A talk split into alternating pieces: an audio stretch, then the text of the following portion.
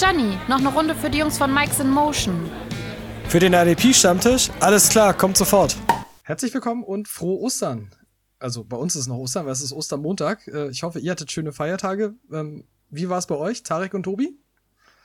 Schön war es, sehr schön. Ja, mit dem Kleinen ne? kann man immer ordentlich Oster feiern. Der hat draußen im Garten gesucht. Ja. Alles lässig. Wetter war ja auch noch gut bis heute. Heute wurde es dann windig in Süddeutschland. Ja, Tobi, bei dir war mehr Action als bei mir. Äh, recht entspannt auf dem Sofa, ein bisschen mit der Family. Ähm, Großeltern mal besucht, aber sonst ähm, nicht viel gemacht. Ah ja, das ist schön. Wir hoffen, unsere Hörer hatten auch ein schöne Ostern. Ähm, wir sind diese Woche jetzt dran. Wir hatten letzte Woche NFC, diese Woche ist AFC.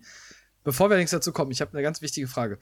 Ähm, ich meine, wir wissen jetzt alle, dass Pro Days waren. Äh, wir alle könnten geile Zeiten laufen. Aber letzte Woche war der 1. April. Und jetzt muss ich fragen, entweder bin ich ein Spießer, nerven für euch April-Jokes auch so wie mich, oder ist das nur bei mir so? Mich nerven sie nicht. Mein äh, Schwiegervater ist ein wandelnder April-Scherzmacher. Das ganze Jahr über. Für den ist immer 1. April. Wenn es mich langweilen würde, dann ja, könnte ich nicht zu meinen Schwiegereltern fahren. ich habe immer bei mir das dieses, äh, ich habe immer dieses Ding dann so, dass ich einfach keine News für, für voll nehmen kann. So, und ich, gerade wenn ich dann so, wenn wir Podcast-Vorbereitung haben und du brauchst die News, dann sitzt du da und denkst dir, ach nee, es ist 1. April. Ja, gefühlt jede News, die reingekommen ist, ähm, auch erst irgendwie doppelt, dreifach nochmal gecheckt. Ähm, nochmal mit dem Hintergedanken, okay, wir haben heute den 1. April. Ähm, ich glaube, selbst Fußball-News oder so, die man, die man gelesen hat, ähm, wirklich alles nochmal nachgecheckt, ob es wirklich stimmt. Es ist halt, für mich ist halt super anstrengend. Ich mag halt so richtig gut gemachte, die, die mag ich extrem. Also es gibt aber so viele, bei denen ich immer denke, ach man, muss das jetzt sein? Und I don't know. So. Deswegen wollte ich mal wissen, ob ich Spießer bin oder ob das grundsätzlich sowas so, so diese obvious ones kann man sich sparen. Ja, also, ähm, keine Ahnung, mir fällt jetzt gerade spontan, äh, spontan keiner mehr ein vom, vom letzter, äh, letzten Donnerstag, aber es gab ja wieder diese typischen obvious ones, wo du dir denkst, so ja, beim Durchlesen schon kann ich stimmen. Ja, Lothar Matthäus wird Nationaltrainer, ist klar. ja, ja, ich habe, hab ich bei Football habe ich dann irgendwie, ja, Sean Watson wird zu den Patriots getradet und ich dachte mir, also gut, ich meine, die Thematik war da noch mal ein bisschen noch mal besonders aufgrund dieser ganzen Hintergrundgeschichte, die da jetzt ist. Aber ich dachte mir, boah, muss das jetzt sein, wirklich? Aber gut. Ähm, was ja wirklich richtige News waren letzte Woche, ich meine, wir sind jetzt so ein bisschen so in dieser kurzen Talfahrt. Wir hören immer alle von Pro Days und so. Das geht jetzt so ein bisschen einher. Ansonsten, es kommt wieder London Games, wenn es Corona zulässt. Ähm, die Falcons treffen auf die Patriots dieses Jahr. Wir sind gespannt. Es werden die Jets in London. Falcons gegen die Jets in London wird bei uns in der Community schon ähm, hier äh, sich ausgetauscht. Ach, ist das nicht gegen die Patriots? Sind wirklich einfach nur, ich habe Patriots auf jeden Fall ist bestätigt und Falcons ist auch bestätigt. Also es könnte auch gut sein, dass das Falcons gegen Patriots Spiel wird. Die spielen ja auch auf jeden Fall gegeneinander. Ähm, aber es wurde nur, soweit ich weiß, gesagt, dass ein Falcons Heimspiel in, in London stattfinden wird. Okay. Ja, da gibt es dann zwei Möglichkeiten für die Jets, Tarek. Dann musst du schon mal hier äh, heiß glühen lassen, die Tasten im Vorhinein ja, und schön Geld sparen. sowieso wieder, sowieso wieder. Wenn es möglich ist, auf jeden Fall. Ja. Ich drücke die Daumen, dass es möglich ist. Und äh, Tobi und ich, wir hatten vorher schon drüber gesprochen. Ähm, es wird wohl jetzt auch immer realistischer, dass wir in den kommenden Saisons endlich ein Spiel in Deutschland haben. Und München und Berlin sind im Gespräch. Tobi drückt natürlich die Daumen für München und ich glaube Tarek auch. Ihr wohnt ja beide sehr, sehr nah. Gut, was heißt für mich nah? Für mich ist Berlin ja gut, eine Stunde weiter weg als, als äh, München, aber ähm, für mich wäre beide Optionen gut. Ich kenne in Berlin Leute, in München haben wir Tobi, ich glaube, da, da nisten wir uns alle mal bei ihm ein. Von dem her. Ja, Frau, Frau schicke ich dann woanders hin. Das ist kein Problem. Das kriegen wir für das Wochenende hin, ja. Das, jetzt, müsste ich so ein, jetzt müsste ich so einen Einspieler machen, wo du so ein Knallen hörst, so dass deine Frau jetzt reinkommt. Aber gut. ähm, viel mehr News gab es tatsächlich nicht. Also irgendwie jetzt nicht große, wie gesagt, Pro Days sind immer so die Geschichte, ähm, dieser ganze Diskussion rund um die Zeiten, weil irgendwie dieses Jahr jeder ein Top 40 Yard Dash läuft, so, und da, wie sehr man dem überhaupt noch Glauben schenken kann. Aber ich glaube, da werden wir zum, dann kurz vorm Draft, werden wir da irgendwie schlauer sein, wie es dann aussieht. Ja, aber so wichtig sind die 40 Yard Dashes ja nicht, wie man weiß, ne? Also wie man aus den internen Kreisen hört, ist das nicht relevant, was die da laufen. Wichtiger ist, wie die auf Tape ausschauen, von der Spielgeschwindigkeit. Genau. Gut, dann ähm, gehen wir in die AFC rein. Machen wir es direkt. Wir sind so wie letzte Woche, wir gehen von Norden nach Süden. Wir starten mit der AFC North. Und wir starten mit einem Team, das, man könnte jetzt sagen, definitiv ein Gewinner der Offseason auf jeden Fall ist. Die Cleveland Browns haben wirklich ihre Baustellen adressiert in der Free Agency, können völlig entspannt in den Draft gehen, sind aber ein heißer Kandidat für IDP-Targets, oder? Definitiv, da geht viel. Also die Defense haben sie verstärkt, aber es sind halt auch immer Leute wie Cornerbacks. Ja. Outside, da ist die Tiefe nicht da. Vielleicht auch nicht das, das größte Talent. Jetzt auf der Gegenseite von, ähm, oh, wie heißt der, äh, von Ward. Und äh, Edge brauchen sie halt noch eine Nummer zwei. Weil Takaris McKinley ist für mich keine Lösung. Hat er letztes Jahr gezeigt, bei wie vielen Teams war er? Drei, vier, wo er durchgefallen ist mit den Physicals und sowas. Also da ist ein Edge-Need und für mich ist eigentlich auch Edge das, was so in Runde 1 adressiert werden sollte.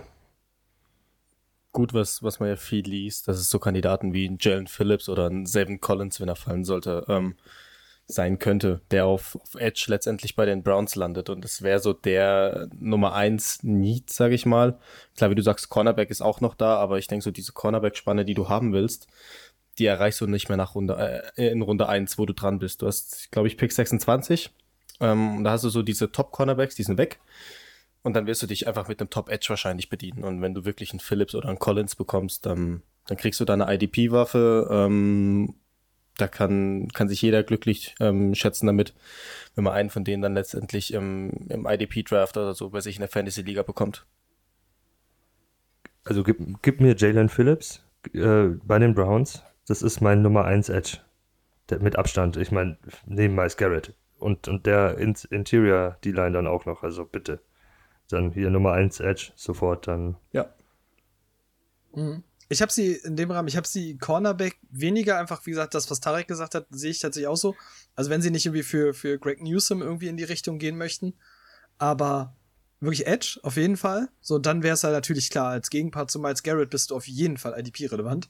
Ähm, ich glaube auch in den Mid-Rounds kann ich sie mir auf, auf Defensive Tackle vorstellen, weil sie ja Larry Ogunjobi verloren haben. Mhm. Und das wäre halt wirklich noch mal für, für mich so ein Ding, da könnten sie irgendwie mit Levi und Wosurike könnten sie halt irgendwie gehen, wäre so ein ganz gutes Target. Und ein anderer Ansatz, den ich auch ein paar Mal gelesen habe, war, dass sie Linebacker adressieren. Also sie haben ja Anthony Walker auf dieser Einjahresoption.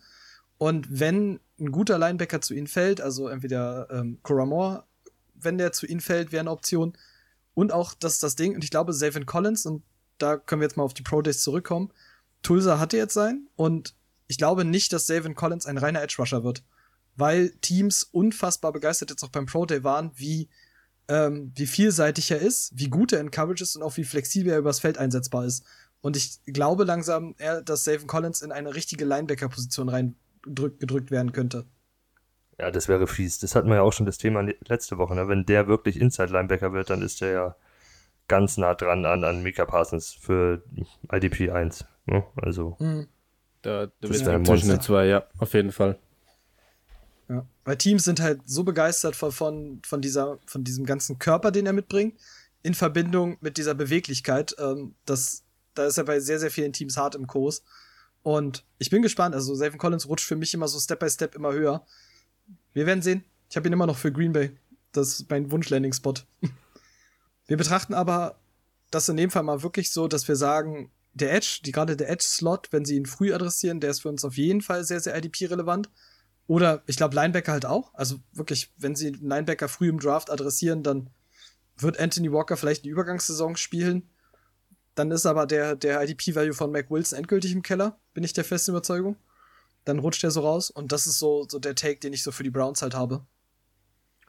Ja gut, der ist für mich eigentlich schon weg, weil wenn wir wirklich dem glauben, was Flo sieht in, de, in dem Team und so gehört hat, wie das werden soll, spielt er meistens nur ein Linebacker oder um, um die 60, 65 Prozent. Da reden wir von Walker und von Taki Taki, der letztes Jahr ja schon besser ausgeschaut hat. Dann hast du noch Jacob Phillips da, mhm. der auch noch einen Linebacker-Spot besetzt und äh, auch wohl besser ausgeschaut hat als Wilson am Ende der Saison. Daher ist Wilson für mich da schon. Der ist schon abgeschrieben. Den habe ich auch schon gecuttet in manchen Ligen. Ja. Ja, sad. Aber gut, dann gehen wir weiter und wir kommen in eine, in eine, Defense, die letztes Jahr auch sehr, sehr dominant war mit den Pittsburgh Steelers. Jetzt natürlich einige Abgänge hatte mit Mike Hilton, Bud Dupree. Macht vielleicht auch schon klar, was Pittsburgh adressieren wird, oder? Ja, Pass Rush in jeglicher Form. Ob jetzt ähm, ja, Edge, eigentlich Edge oder Outside Linebacker. Also ich sehe da eher den Outside Linebacker, den klassischen Pass Rusher. Da könnte auch wieder Savin Collins reinkommen. Ne? Die sind dann 24 dran vor den Browns. Sie könnten den, den wunderschön wegklauen. Und falls sie später noch was anderes mitnehmen in den Late Rounds und der sich gut entwickelt, können sie Collins auch noch in die Mitte reinziehen, weil ähm, Vince Williams haben sie auch nicht verlängert. Genau, der ist auch raus. Wobei ich ehrlich sein muss, ich sehe die Steelers jetzt nicht unbedingt Richtung Edge gehen.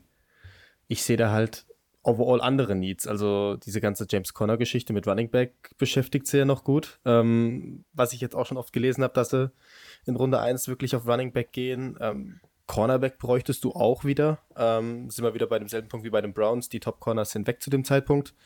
Das heißt, in Runde 1 spielt ein Corner mal keine Runde, äh, keine Rolle. Und dann sind wir bei dem Punkt, nimmst du vielleicht einen Najee Harris oder einen Travis Etienne auf Running Back oder gehst du auf die Edge-Geschichte? Und da sehe ich sie halt eher bei der Running Back-Geschichte. Klar bräuchtest du noch eine Unterstützung Richtung TJ Watt vielleicht. Ähm, du hast gesehen, was TJ Watt anstellen kann, wenn er Unterstützung bekommt, wenn ein zweiter Spieler da ist, auf den man, auf den man achten muss. Ähm, das könnte sich halt ändern, wenn TJ Watt alleine wäre, aber ich sehe den, den Hauptneed halt wirklich erstmal woanders. Also Cornerbacks sehe ich da ein bisschen anders, weil sie nicht klassischen, den klassischen Outside-Corner brauchen. Für die könnte auch ein Asante Samuel Jr. interessant sein an 24.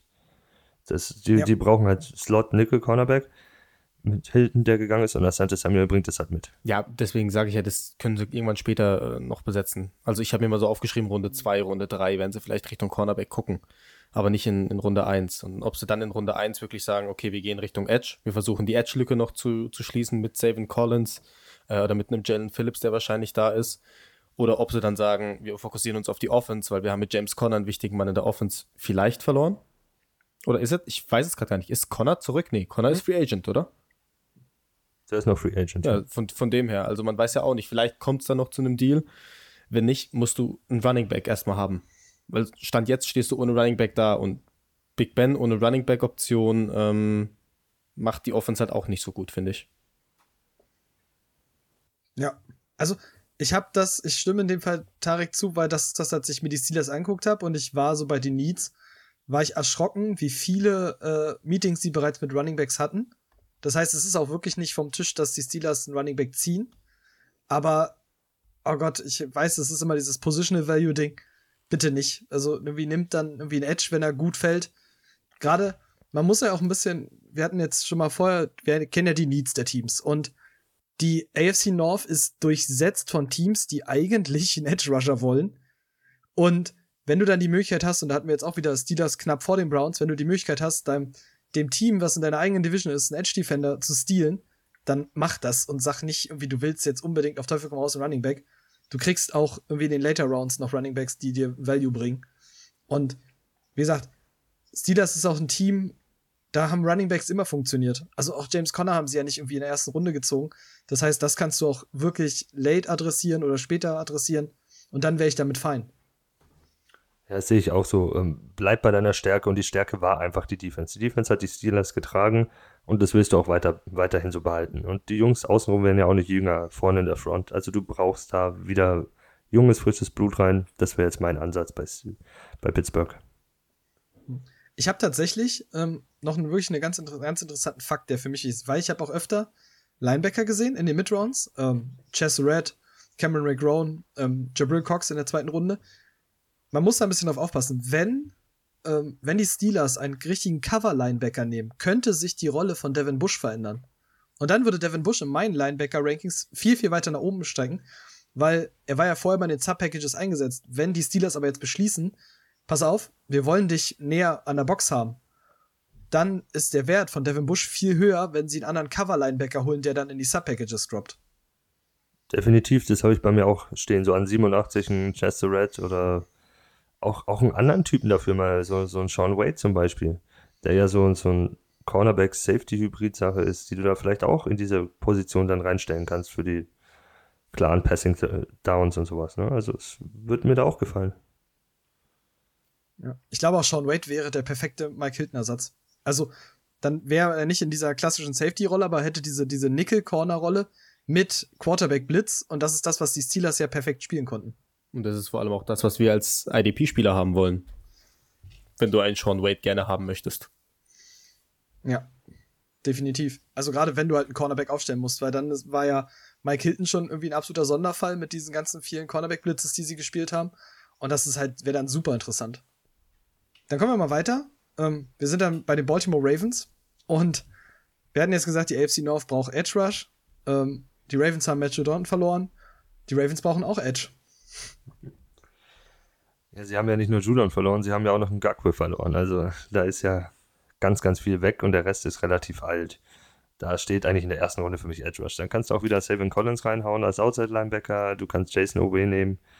Phillips, wenn er fällt, wäre, glaube ich, für die ein Traum. Weiß aber nicht, ob das passiert. Und also ich glaube in dem Fall, sie werden Outside Linebacker am Anfang adressieren, nicht vorne den Mann in der Front, was ein Gakwe war, weil da gibt später, glaube ich, mehr Talent. Und ja, so Namen wie Jason Owe, Savion Collins, Aziz Ojolari, wenn er runterfällt. Das sind die Ja. Spieler, die ich da sehe.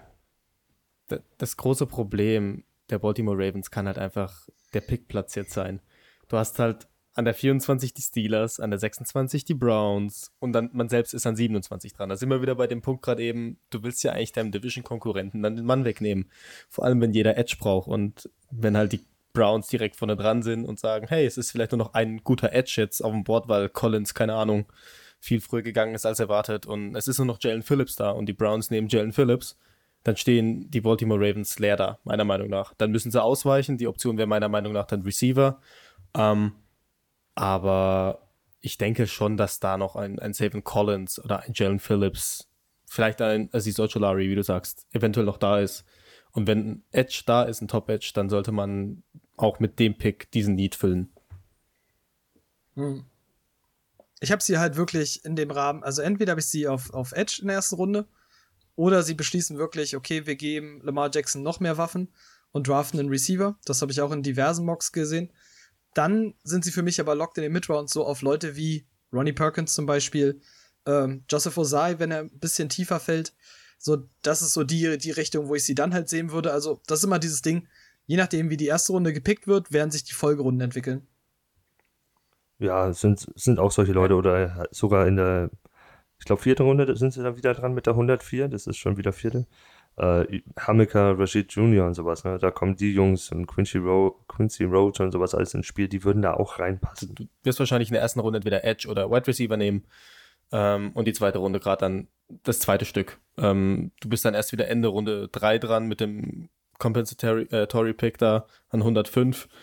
Ähm, hast eigentlich auch noch einen Need auf Safety, den kannst du irgendwann spät noch füllen, deswegen Receiver und Edge wären, denke ich, so die, die ersten zwei Stellen, die du adressieren wirst. Mhm. Ja, ich das ist Safety, glaube ich, sind sie ganz fein irgendwie mit der, mit der Lösung, die sie da intern gefunden haben. Aber ja, ich habe so äh, O-Liner habe ich sie für sich, könnten sie irgendwann später vielleicht immer noch adressieren. Das kann man für gerade für die Lamar Jackson Offense kann man das immer adressieren. Und dann Receiver und Edge, so das ist und Edge ist halt, wenn man dann wieder davon ausgeht, ich meine, Outside Linebacker sind bei Sleeper immer noch Defensive Line. Baltimore ist ein coole, ist immer noch eine gute Anlaufstelle für, für äh, Edge Defender. Das kann man nicht anders sagen. So, die machen halt immer Punkte. Und dann bist du halt natürlich im IDP-Value, wenn du dahin gedraftet wirst und gerade in der ersten Runde, bist du natürlich schon, also könntest du schlechter treffen als Edge Defender, denke ich. Definitiv. Das ist dann, je nachdem, wer es will, wer es wird und wie die Prognosen halt sind, weil die haben ja auch ein paar Leute zurückgeholt außenrum, ne? So die Backups. Und wenn sie ihn langsam ranführen, aber so Dynasty-technisch Top 5 Edge und ja, Redraft muss man dann schauen. Mhm. Ja. Gut, dann schließen wir die, die Division ab. Wir kommen zu den Cincinnati Bengals und wir kommen zur Frage aller Fragen. Die Bengals erste Runde. Penny Sewell oder Jamar Chase? Wer wird's? Keiner von beiden. Ach, nee. so. Geh nach Hause. Na denn, wer? Ihr, ihr wisst, wen ich meine, wen sie sich holen, oder? Wer wen denn dann? Kyle Sag. Pitts. Ach, bitte, nein. Glaub mir. Glaub mir. Nein, Glaub, glaub bitte mir, es nicht. wird ein Pitts. Entweder, also ich habe mir aufgeschrieben, entweder Jamar Chase oder Kyle Pitts. Du wirst in Runde 1 einen Wide, äh, Wide Receiver oder einen Tight End nehmen. Ich meine, Pitts ist wie ein Wide Receiver. Ähm, der Pro Day war überragend von ihm. Der Typ ist einfach nur, äh, ich glaube, der nächste riesen Tight End der Liga die kommenden Jahre. Also wenn jetzt alle schon groß über George Kittle und so weiter reden, der toppt die nochmal. Bin ich mir jetzt schon sicher. Ich weiß, ist Wann- riskant wann- die Aussage, aber der kann aber nicht blocken und das kann Okay, Kittle. okay. Ich wollte es nur mal sagen. Blocking geht an Kittle, definitiv. Aber ich meine, Pitts bringt Waffen eines Receivers mit und wenn du Pitts auf, auf Tight End stellen kannst, wir wissen, die Bengals haben gerne mit Tight End gespielt, hier siehe siehe Tyler Eifert, ähm, könnte ich mir auch recht gut vorstellen, dass es ein Pitts wird. Unmöglich ist es nicht. Ich glaube, du kannst es schlecht verkaufen. Ne? Also entweder nimmst du den Typen, der äh, dein Nummer 1 Pick letztes Jahr beschützt, mit Sewell, oder du nimmst sein Lieblingsziel, sein Lieblingsziel. Wenn du dann einen sehr, sehr, sehr guten Receiver nimmst, der eine Position spielt, die du eigentlich in diesem Bengals-System brauchst, wenn du schon keinen O-Liner hinzuholst, der dann auch ein bisschen blocken soll für deinen äh, vorherigen Nummer 1 Pick, weiß ich nicht, wie gut sich das verkaufen lässt, wenn dann irgendwie die Edge Rusher da regelmäßig äh, bei Pitts die Drehtür nehmen und durchkommen zu ihm. Ich glaube, nach einer Zeit fällt es dann nicht mehr so gut raus. Also das, hm. Wen hättest du gern, Tobi? ähm, ich bin dafür, dass sie ihr Investment beschützen und daher nehme ich Sewell. Das ist Ja, ich gehe den komplett gleichen Weg. Ich habe auch, man muss auch ein bisschen, man muss ja ein bisschen in Kontext setzen. Es ist ja nicht mal, dass ich jetzt sage, ich finde diesen Jamal Chase-Ansatz nicht, nicht reizvoll, aber du hast äh, einen Tyler Boyd, der jetzt über die letzten Jahre immer 1000 Jahr-Saisons geliefert hat. Du hast einen T. Higgins, der in seiner Rookie-Saison komplett aufblitzen hat lassen, was mit ihm möglich ist. Das heißt, du hast zwei starke Receiver. Ja, Jamal Chase wäre cool, aber brauchst du so dringend einen dritten Receiver, wie du eine O-Line brauchst, die funktioniert? Wahrscheinlich nicht. Und für mich ist im Best Case draften sie Sewell und draften einfach die Runde, in der zweiten Runde noch einen Center hinterher. Da, hier Landon Dickerson oder so, damit es sich auch komplett gelohnt hat. Ja, und dann in Runde 3 gehst du auf Wide Receiver. Nimm in Runde 3 einen Wide Receiver mit. Passt doch alles. Das heißt, wir haben die Bengals in den Mid-Rounds oder in den Late-Rounds erst für Defense wahrscheinlich. Ne? Also wir sind uns ja, also ich bin mir da tatsächlich, ich habe so die, die klassischen, ich habe die D-Liner in der Mid-Rounds, ich habe Ronnie Perkins, ich habe Chauncey Goldston so für, diesen, für diese Edge-Need. Ähm, Jacoby Stevens ist, der wird auch regelmäßig gecastet von allen Teams, weil sie diesen Linebacker-Safety-Hybrid mögen. John Rattigan war, da ist dort im Gespräch. Aber es hat alles so mit Late Round und man muss sich halt ein bisschen gucken, zum Beispiel auf Linebacker, wie äh, sich Wilson entwickelt, ne, von dem wir ja letzte Saison ein großer Fan waren. Und das ist halt so, das, das muss halt irgendwie noch ein bisschen werden, aber ich sehe die Bengals schon eher in der Offense als in der Defense. Ja, ich auch. Ähm, Tiefe, also auf Edge Tiefe mit reinholen, vielleicht einen D-Liner auch vorne noch mit reinholen. Ja, aber sonst ist da eher Offense angesagt, O-Line und ein Target noch für Burrow. Ja, ja. Schließe ich mich euch an. Ja. Gut, dann gehen wir in die AFC East weiter. Ähm, mir ist übrigens tatsächlich aufgefallen, wir haben den Großteil der Top 10 Picks in der AFC. Nur mal so am Rand. Also wir haben ja noch die Jets, wir haben die Dolphins. So, ne? Also wir haben ja sehr, sehr viel da in den Top 10. Erstmal kommen wir zu den Buffalo Bills, von denen ich ein bisschen enttäuscht war, muss ich dazu sagen, in der Free Agency. Nachdem sie aggressiv bei JJ Watt waren, haben sie einfach beschlossen, Free Agency ist nicht so unser Ding und wir adressieren da gar nichts. Jetzt geht's in den Draft und eigentlich Edge ist immer noch ein Need. So, du hast nichts bekommen. Sie haben zwei klare Needs in der Defense mit Edge und einem Cornerback. Da fehlt auch noch der Nummer 2 Outside Corner. Und da bist du an 30 dran, wo halt leider, wie wir vorher geredet haben, Cornerback vielleicht ein bisschen in Reach sein muss. Aber würde ich sogar in dieser Klasse dann machen, weil in der zweiten Runde, wir hatten es letzte Woche schon und wir werden es diese Woche auch wieder haben in der Folge, Cornerback ist ein sehr großes Need bei vielen Teams. Und ich weiß nicht, ich würde sie da an 30 einen Cornerback nehmen sehen, wie, wie ein Eric Stokes. Oder auch probieren mit Marcente Samuel Jr. oder Tyson Campbell, was auch immer. Aber ich würde es versuchen, außer es fällt jetzt der Traum-Edge für sie runter, wie ein Quitty Pay oder Jalen Phillips. Das wäre natürlich ein Traum, aber ich glaube nicht, dass die zwei auf 30 fallen werden. Also ich könnte mir vorstellen, dass er wirklich auf, an 30 erstmal auf den Edge gehen. Vielleicht, dass wirklich ein Quitty Pay durchrutscht. Wie du sagst, wenn er durchrutscht, werden sie ihn nehmen und werden vielleicht versuchen, die Cornerback-Position über die Free Agency noch zu füllen. Es sind noch einige gute Corners draußen, ähm, die du dir bestimmt auch für kleineres Geld reinholen kannst. Oder mit denen du vielleicht sagst, okay, ich kann mit ihnen ein Jahr überbrücken und gucke nächstes Jahr im Draft, ähm, ob ich da noch ein Need füllen kann. Den Ansatz, wie Ralf sagt, dass du erst so aggressiv auf JJ Watt gehst und dann gar nichts machst letztendlich, habe ich auch nicht ganz verstanden. Fand ich auch ehrlich gesagt ein bisschen enttäuschend von den Bills. Und es hat dann für mich letztendlich so darauf gedeutet, okay, im Draft wird man versuchen, an eins einen, Edge zu kriegen. Ähm, oder in Runde 1 halt einen Edge zu bekommen. Und die Cornerback-Position wirst du irgendwie anders nochmal füllen. Ich hab's eh nicht. Also ich habe für, für den Late Round, ähm, Greg Newsom habe ich noch so, der, der ist ja an dieser Borderline gehandelt, je nachdem, wie, wie, ähm, wie fein Teams mit seiner Verletztenhistorie sind. Das ist ja bei Newsom so der, der, der Knackpunkt aktuell. Aber die Bills könnten, und da sind wir jetzt wirklich mal bei diesem Spot, den sie da einfach haben. Wir haben jetzt vorher über die ganze AFC North gesprochen. Und drei Teams aus der AFC North sind davor und könnten alle einen Edge nehmen.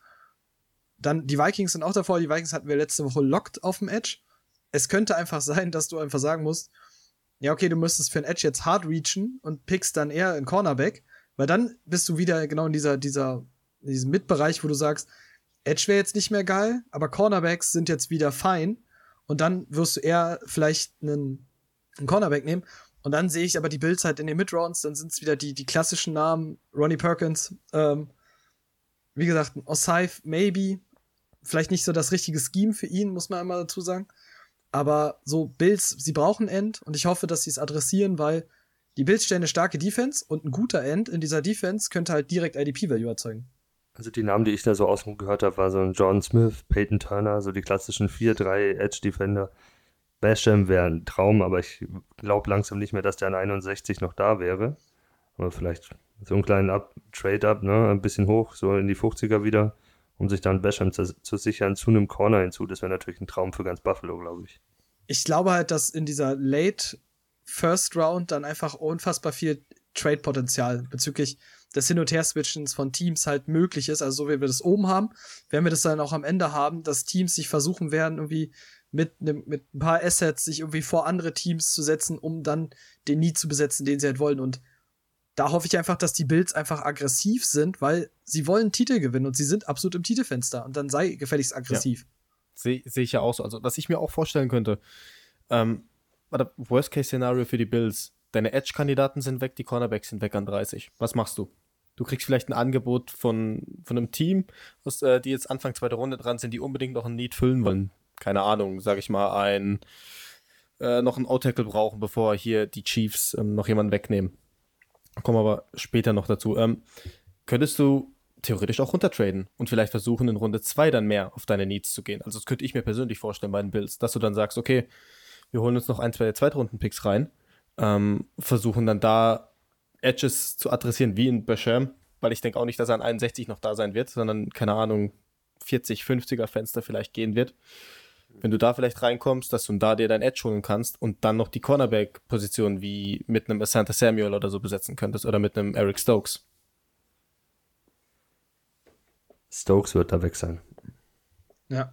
Aber ich mag die Idee. Also ich mag die Idee, dass die Bills aus der ersten Runde rausgehen.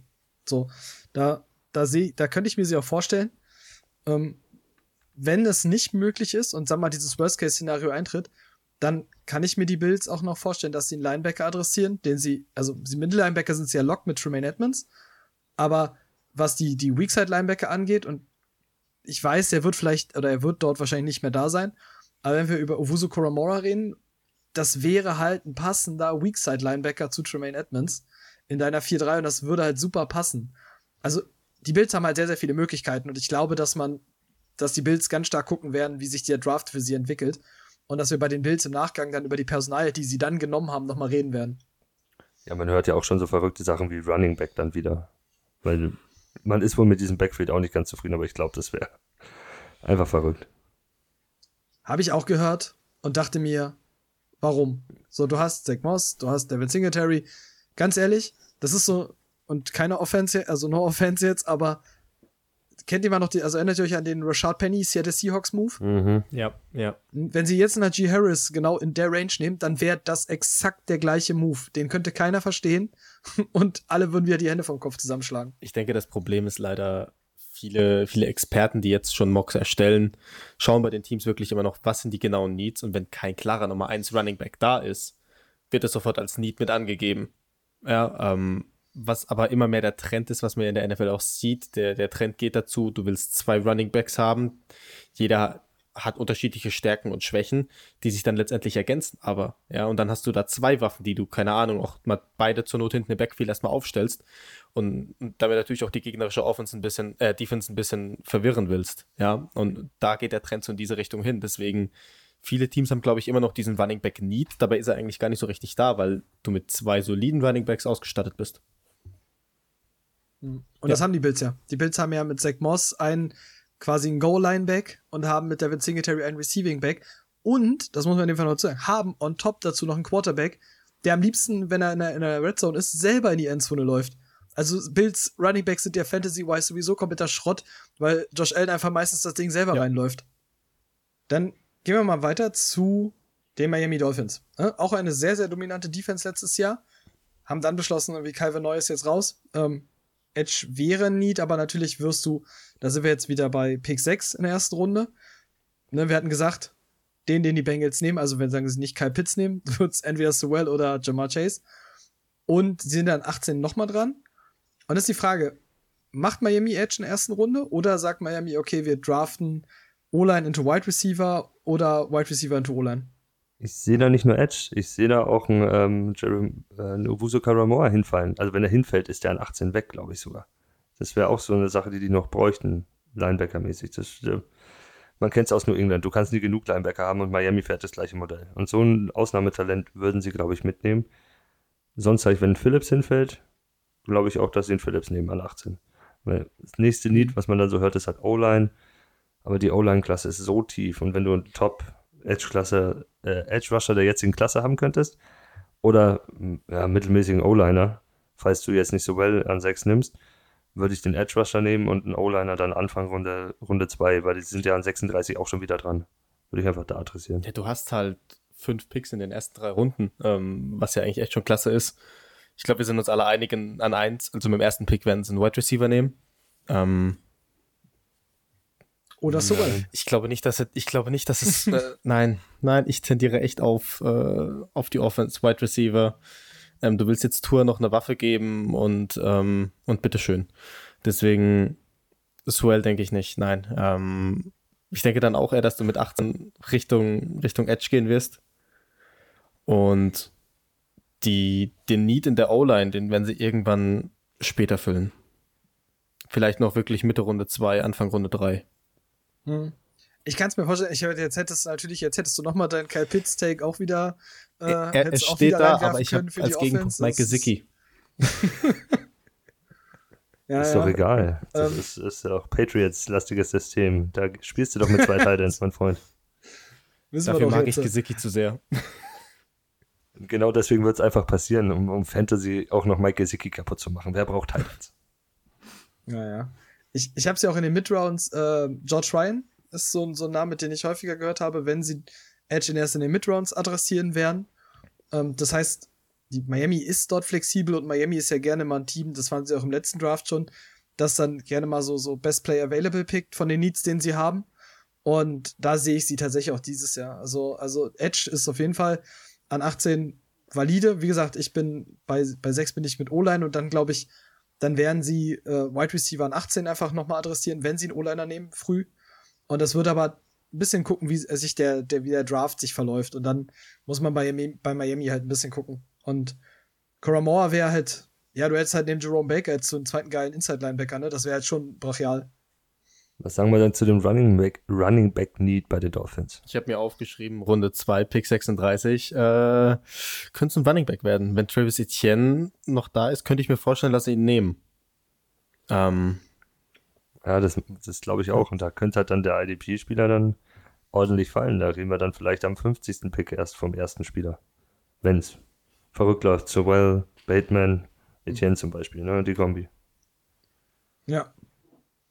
Ja, dann wird's halt schwierig. Also, weil dann, weil was reden wir? Wir reden über eine 3-4-Defense. Das heißt, Outside Linebacker wird eine, sowieso eine schwierige Geschichte in dem Fall. Ähm, sie sind in der Front stark besetzt, das muss man einfach sagen, auch mit Christian Wilkins. Das, das passt weitestgehend.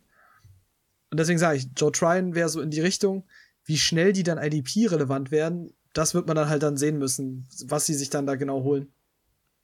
Gut, dann kommen wir zu dem, äh, zu dem größten Einkäufer der, der Free Agency. Wir sind bei den New England Patriots. Und die New England Patriots sind ein bisschen interessant, weil sie neben dem, dass sie ja eigentlich mal eine richtig geile Defense hatten, die Großteil der Leute wieder zurückkriegen, weil ja viele einen Opt-out genommen haben. Jetzt sind irgendwie alle wieder da. Ähm, ich habe die Patriots nicht übermäßig stark in der Defense, sondern ich sehe, also Patriots sind nach wie vor für mich ein Uptrade-Kandidat für einen Quarterback, ganz stark. Ähm, und ich sehe einfach, dass sie, dass sie irgendwie entweder einen Mid-Round-Quarterback nehmen und dann versuchen, irgendwie ihre Offense irgendwie noch mehr Value zu versorgen. Also ich habe zwei Szenarien gehört, gelesen, gesehen. Ähm, entweder du gehst wirklich hoch in die erste Runde und holst dir noch einen Quarterback. Trey Lance, Mac Jones, so in die Region.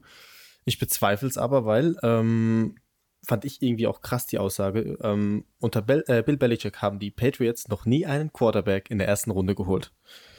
Beziehungsweise selbst Backups und so weiter kamen alle erst in den, in den hinteren Runden. Ähm, deswegen kann ich mir auch irgendwie nicht vorstellen, dass die Patriots das machen werden.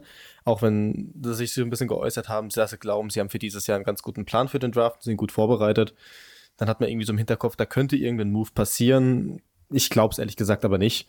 Ähm, meiner Meinung nach gehen sie eventuell auf einen Linebacker. Könnten sie gebrauchen. Da reden wir über einen Micah Parson oder einen Owusu Koramora. Könnte aber schwierig sein, dass die noch da sind. Und dann gehe ich mit Defensive Tackle. Christian Barnmore.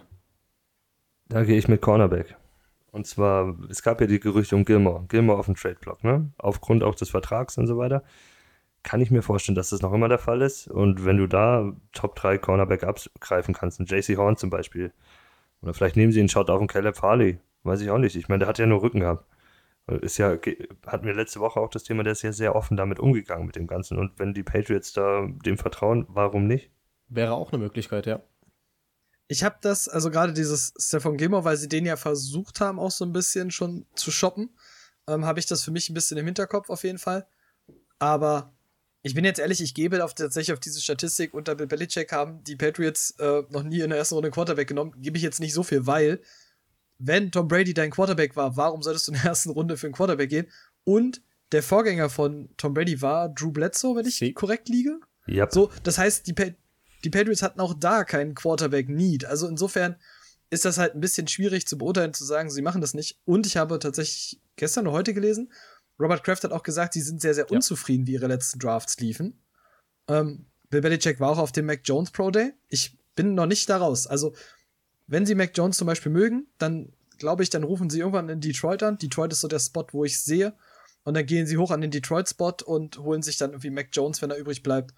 Äh, und da habe ich sie einfach. Ich glaube nicht, dass man jetzt einfach sagt, man, man war nicht so offensiv in der Free Agency, um dann jetzt zu sagen, ja, und jetzt gucken wir dieses Jahr halt ein bisschen rum mit Cam Newton. Wir gucken mal, ob das noch was werden kann, weil das wissen sie seit dem letzten Jahr, ob das was werden kann oder nicht.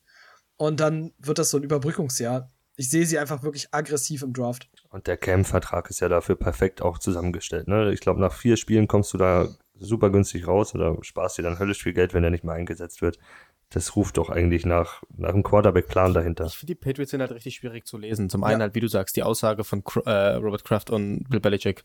Man ist nicht zufrieden mit den letzten Drafts. Ähm, dann diese aggressive Free Agency. Ähm, klar kann man sagen, okay, man vertraut einem Cam Newton in gewisser Weise noch, aber wie gesagt, man kann sich vorstellen, dass sie wirklich hochgehen, Quarterback holen. Ähm, es wäre so ein untypischer Patriots-Move, auch weil man gesagt hat, man ist gut vorbereitet für den diesjährigen Draft, besser als die letzten Jahre, so, so mit dem Gefühl, okay, da muss jetzt irgendwas kommen, wenn schon so eine Aussage kommt. Aber irgendwie kann man sich bei den Patriots halt auch wieder vorstellen, dass sie was komplett anderes machen. Ja, ja, klar. Ja, das immer, definitiv. Wir werden es jetzt sehen. Also ich habe sie für, für die, für die Linebacker habe ich für sie auch, aber so in den Midrounds so äh, Dylan Moses wäre für mich wieder so ein, so ein klassischer Patriots-Pick. Ähm, einfach irgendwie war, hat im College unfassbar viel Talent gezeigt, ist dann ein bisschen runtergefallen. Könnte wieder für die Patriots sehr, sehr gut passen. Ansonsten wird es halt an der Stephon Gilmore-Geschichte wahrscheinlich hängen, ob sie einen Cornerback wollen oder nicht. Und äh, aber Patriots Defense ist schwierig zu werten. Was war sie in IDP schon immer? Und das wird sie tatsächlich auch mit Draft und nach dem Draft halt bleiben, bin ich der festen Überzeugung. Je nachdem, sie bekommen ja auch so viele Leute halt jetzt zurück. Ich bin gespannt. Dann gehen wir mal weiter und jetzt kommen wir, jetzt ist Tarek seine Zeit. Wir kommen zu den New York Jets. Ähm, ich habe grundsätzlich für die Jets stehen, neuer Anfang mit Zach Wilson und einer ja. dominanten Front. Ja, nochmal ja. Ähm, ich glaube, wenn jetzt irgendeiner noch was sagt, ähm, es wird nicht Zach Wilson, weiß ich auch nicht. Ähm, der Pro Day von ihm war ja sehr überzeugend und ähm, die Stimmen gehen immer mehr Richtung Zach Wilson und man wäre in Anführungszeichen noch echt dumm, wenn man es nicht machen würde. Ähm, klar gibt es immer noch viele Stimmen, die sagen, Sam Darnold ist der Mann, jetzt hat er die Waffen, lass ihn noch mal eine richtige Saison spielen und probier es noch mal aus. Ich bin mittlerweile an dem Punkt, dass ich sage, hol Zach Wilson, trade Donald noch und sobald feststeht, dass du auf Wilson gehen willst, so wird während, der, während des Drafts noch ein Trade von Donald passieren. Ja, ich sehe da äh, Denver immer noch sehr weit oben dafür. Ähm, wird ja auch schon oft jetzt gesagt, dass die interessiert sind an Donald. Hol dir noch einen Drittrunden-Pick für ihn rein. Ähm, und dann bau mit den restlichen Picks, die du hast, an 23 Zweitrunden, Drittrunden-Picks, das restliche Team außenrum auf. Ich mach mal ein Szenario. Für ganz schnell. Ähm, Zach Wilson picken sie sowieso. Dann picken sie noch einen Wide Receiver in Runde 1. Ähm, das ist für mich irgendwie auch, da, da sehe ich sie. Und ja, ihr könnt jetzt den Kopf schütteln. ähm, und sie geben Donald ab für einen Second Rounder, weil dritte Runde ist zu wenig. Also Josh Rosen wurde für einen Zweitrunden-Pick getradet. Dann können wir für Donald auch einen Zweitrunden mindestens mal nehmen.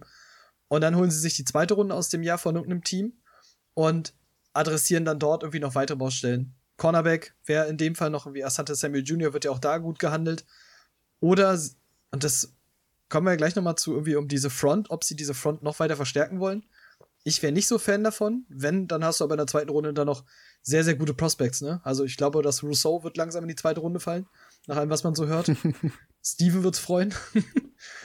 ja, ähm, ich bin gespannt. Wen habt ihr denn sonst neben Zach Wilson für die erste Runde? Fragen wir mal so. Äh, ich habe Cornerbacks.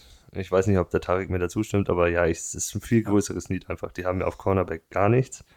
Und wir wissen, danach haben wir auch schon öfters drüber geredet, da kommen dann halt noch Teams, die Cornerback wollen oder auch benötigen würden, wie die Bills und andere. Und also und die Steelers zum Beispiel auch, falls die Edge-Spieler nicht mehr da sind, die sie wollen, nimm vorher einen Cornerback, weil später ist halt dann auch an 34 sind dann vielleicht wieder zwei weitere weg. Und dann, ja, schaut es wieder schlecht aus. Ob du da dann wieder reachen willst, ich habe da wieder die Namen draufstehen, wie, wie Caleb Farley, Greg Newsom, eventuell auch ein Eric Stokes. JC Horn ist auch, glaube ich, auch noch in der Range. JC Horn ist für mich da weg, eigentlich, weil wenn ich da jetzt da hinten jetzt schon Caleb Farley habe, habe ich Horn und Certain davor schon weg. Und da gibt es ja klare Teams okay. mit dem klaren Lied da. Ja, und in der zweiten Runde habe ich bei mir auch ganz groß Gregory Rousseau stehen. An 34, ich frage mich nicht warum, aber es ist halt einfach so. Es ist äh, Jets Move. Ja, Nein, da muss ich dir leider widersprechen. Also Cornerback bin ich noch bei dir. Ähm, ich denke, wenn du Newsom haben, äh, Newsom haben kannst an 23, nimm ihn, nimm ihn mit auf jeden Fall. Sollte er weg sein, geh da schon auf die O-Line. Weil du hast an der O-Line nichts gemacht in der Offseason. Du brauchst noch Leute in der O-Line und entweder Tevin Jenkins, äh, Vera Tucker sind auch noch da, die du eventuell mit der 23 nehmen könntest, solltest du keinen Cornerback mehr bekommen. Solltest du aber einen bekommen, solltest du einen Newsom haben, dann gehst du mit der 34 auf die O-Line. Weil dann musst du da anfangen. Äh, Receiver hast du jetzt einigermaßen. Running Back mhm. wird immer gesagt, brauchen wir. Ähm, ich vertraue dem LeFleur-System und dass wir jetzt keinen Elite-Running Back brauchen. Deswegen, ähm, da sehe ich uns, keine Ahnung, spät in der dritten Runde. Wenn du noch während dem Draft ähm, Donald tradest und noch einen Zweitrunden-Pick oder so mit rausholst, wie du gesagt hast, Ralf, dann ist da eh noch mehr Potenzial da, dann kannst du noch mehr Leute holen. Dann kannst du eventuell mit diesem Ersatz-Zweitrunden-Pick für Donald noch wirklich Edge bedienen, aber vorher solltest du wirklich mal auf Cornerback gehen, O-Line gehen und dann in der dritten Runde, so ab 66, wenn du wieder dran bist, kannst du gucken, was nehme ich, brauche ich noch einen Receiver, ist vielleicht noch ein Running Back da, für den ich irgendwie Interesse habe, keine Ahnung, vielleicht rutscht ein Travis Etienne durch und ähm, dann nimmst du den mit. Ja, ja. Ich, ich stimme dazu. Ich glaube auch, ähm, ich sage jetzt mal wirklich so, wenn jetzt keiner eine erste Runde bezahlt, aber ich glaube, ein Second Rounder in dem Draft jetzt für, äh, für Darnold könnte tatsächlich, also gerade wenn es diese Range rund um, ich sag jetzt mal Broncos bis Patriots, so die beiden Teams, wenn es diese Range in der zweiten Runde halt ja. doch ist, das wäre fein, wirklich. Das, da, damit kannst du komplett arbeiten.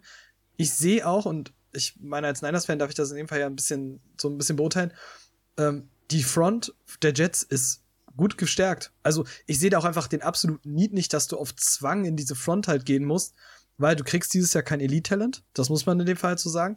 Und du hast einen Quinn Williams, ähm, du hast einen Lawson bekommen von, genau, du hast einen Lawson bekommen. Du bist halt gut gestärkt. Also das, das sieht halt ja nicht schlecht aus. Wenn Rankins seine Verletztengeschichte da los wird, dann kannst du das in den Mid-Rounds, so dritte, vierte Runde, kannst du das immer noch adressieren. Das ist überhaupt nicht so, also Ronnie Perkins zum Beispiel ist ein Name, den ich da häufiger gelesen habe, was so diese dritte, vierte Runde angeht. Ähm, Wäre wär möglich. Und dann kannst du sagen, mach O-Line, drafte noch einen Receiver, gib Zach Wilson all diese Offense, die du halt willst. Und um mal das Ding für mich abzuschließen, mit diesem Leute, die dann sagen, ja, wir machen vielleicht noch ein Jahr mit Darnold und den Waffen. Diese Quarterback-Class ist so stark wie lange nicht. Du bist an zwei dran, du musst nichts dafür tun, du kannst da sitzen und deinen absoluten Liebling picken. Du hast neuen GM, neuen Headcoach, du pickst einen Quarterback. Egal, wer irgendwas anderes sagt und Zach Wilson ist für mich da so fest drauf und dann ist gut. Klingt, klingt nach einem guten Fazit von dir. Gut. Dann schließen wir die Division ab und wir kommen ähm, zum Big Player, also wir kommen zur AFC West und wir kommen zum Big Player, ähm, den Kansas City Chiefs. Damit starten wir. Was machen wir mit den Chiefs? In prinzipiell erstmal in Runde 1. Ich habe hab letzte Woche schon über Savin Collins ein paar Mal gesprochen. Eigentlich wäre O-Line ein bisschen dringender nach den letzten Abgängen, oder? Definitiv. Also speziell Tackle. Sie brauchen Offensive Tackle. Inside haben sie sich ja verstärkt oder auch ihre Leute gehalten, das passt.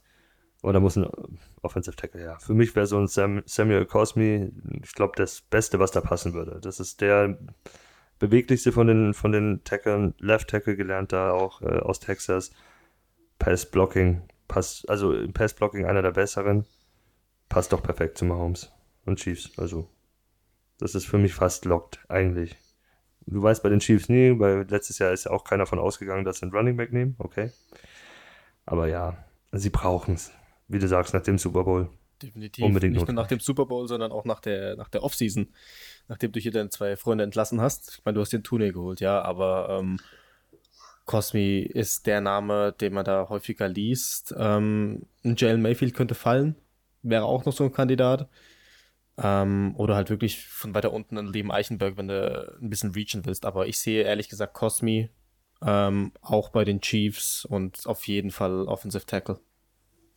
Ja. Ist der Name, den ich da am häufigsten gelesen habe. Ich weiß auch, dass sie äh, Christian Jericho interviewt haben, aber der wird dort lange nicht mehr da sein. Da bin ich der festen Überzeugung. So, da, da können sie sich noch so strecken. Oder sie sind aggressiv und gehen für ihn, aber niemals wär, wird der an 31 noch da sein. Und ich habe sie dann in den Midrounds ein bisschen, dass sie diese, diese, wir hatten letzte Woche schon drüber gesprochen, dass sie diese zweite Edge-Position adressieren werden. Ähm, was für uns ja natürlich sehr interessant ist, ne? Du hast Frank Clark, du hast jetzt Jones in der Mitte, dann Jerome Reed ich, wie gesagt, Ronnie Perkins ist der Name, den ich irgendwie durchweg immer lese, dass Teams ihn mögen. Chauncey Goldston auch. Das, da war auch so ein, so ein Name, den ich da häufiger gelesen habe. Patrick Jones, so in die Richtung. Könnte ich mir gut vorstellen. Also dann wirklich O-Line früh und dann wirklich in den Mid-Rounds irgendwie adressiert deine Edge-Defender-Position und dann wäre das für mich ganz gut. Und damit könnte ich leben. Was man da noch hört in den Mid-Rounds sind die Linebacker ist natürlich jetzt, wie das Board fällt, ob jetzt der Edge in, an 63 der interessante Edge da ist bei ihnen oder ob da zum Beispiel noch ein Jamin Davis da ist als Linebacker, den du Inside wie Outside auch aufstellen kannst oder in der Range habe ich auch einen P.T. Werner. Die brauchen halt in der Mitte auch einen. Die brauchen so einen klassischen Inside-Linebacker. Der fehlt bei denen im System, meiner Meinung nach. Und wäre perfekter Fit zum P.T. Werner für die zum Beispiel. Oder später in 94 wie bei den Patriots auch ein Dylan Moses oder ein Cameron McGrone, was so gehandelt wird und an 63 der Edge Rusher. Ja. Ich bin halt, man muss dazu sagen, ne, ich hatte, wir haben ja Jamin Davis vorher nicht so hoch gehabt in unseren Early Linebacker Rankings, aber ich bin tatsächlich sehr erstaunt, wie, also der ist ein Name, den ich einfach von so vielen Teams jetzt gelesen habe und auch gehört habe. Teams sind wohl sehr, sehr begeistert von Jamin Davis und man muss ein bisschen gucken, wie sich das entwickelt. Ähm, da müssen wir dann so nach dem Draft auf jeden Fall unsere, unsere Rookie-Rankings auf jeden Fall mal ein bisschen updaten. Weil, wenn Teams ihn wirklich so, so hoch haben, dann haben sie auch einen Plan für ihn. Und das wäre halt super interessant dann. Der ist ein, äh, von der Physis her ein ähnlicher Typ wie äh, Savin Collins. Der ist, glaube ich, auch 6'3, 6'4 groß, lange Arme, hat noch nicht so diese Cover-Skills, kann aber halt Inside und Outside spielen. Ne? Von, von dem, was er gemacht hat, auch in Kentucky.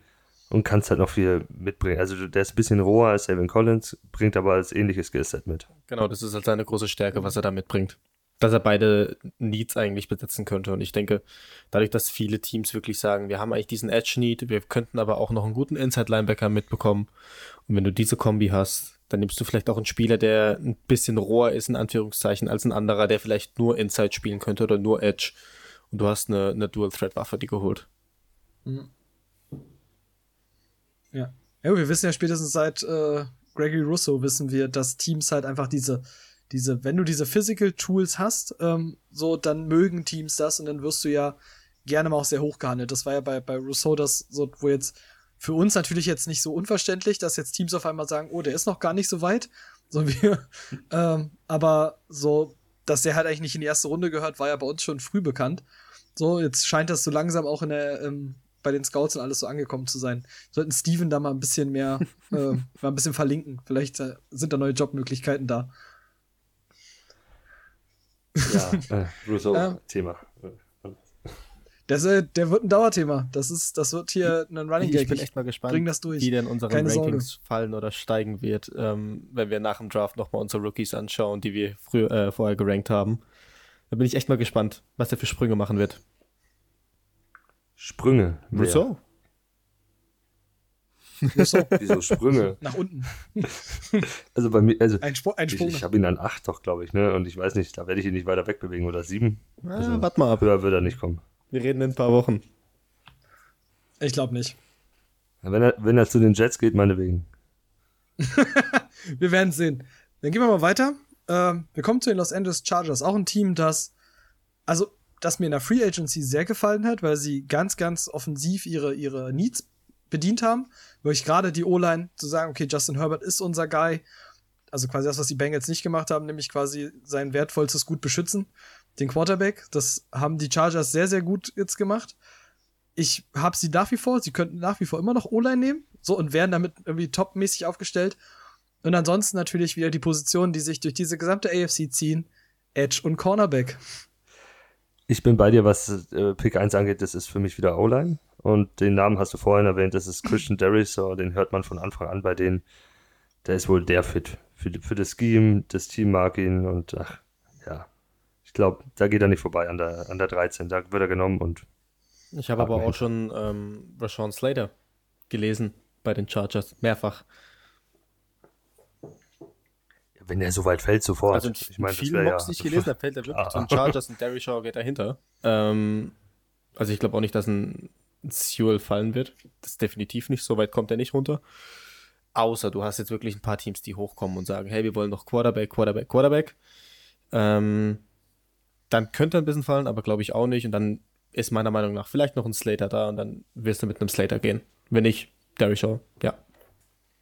Ja. Also es ist halt, gut, Slater und Sowell sind so die Targets, so, was man ja auch mitbekommt für die O-Line. Und dann Derisor kommt direkt dahinter. Und wie gesagt, sie werden Ingram maybe ersetzen müssen. Das ist ja immer noch nicht final geklärt.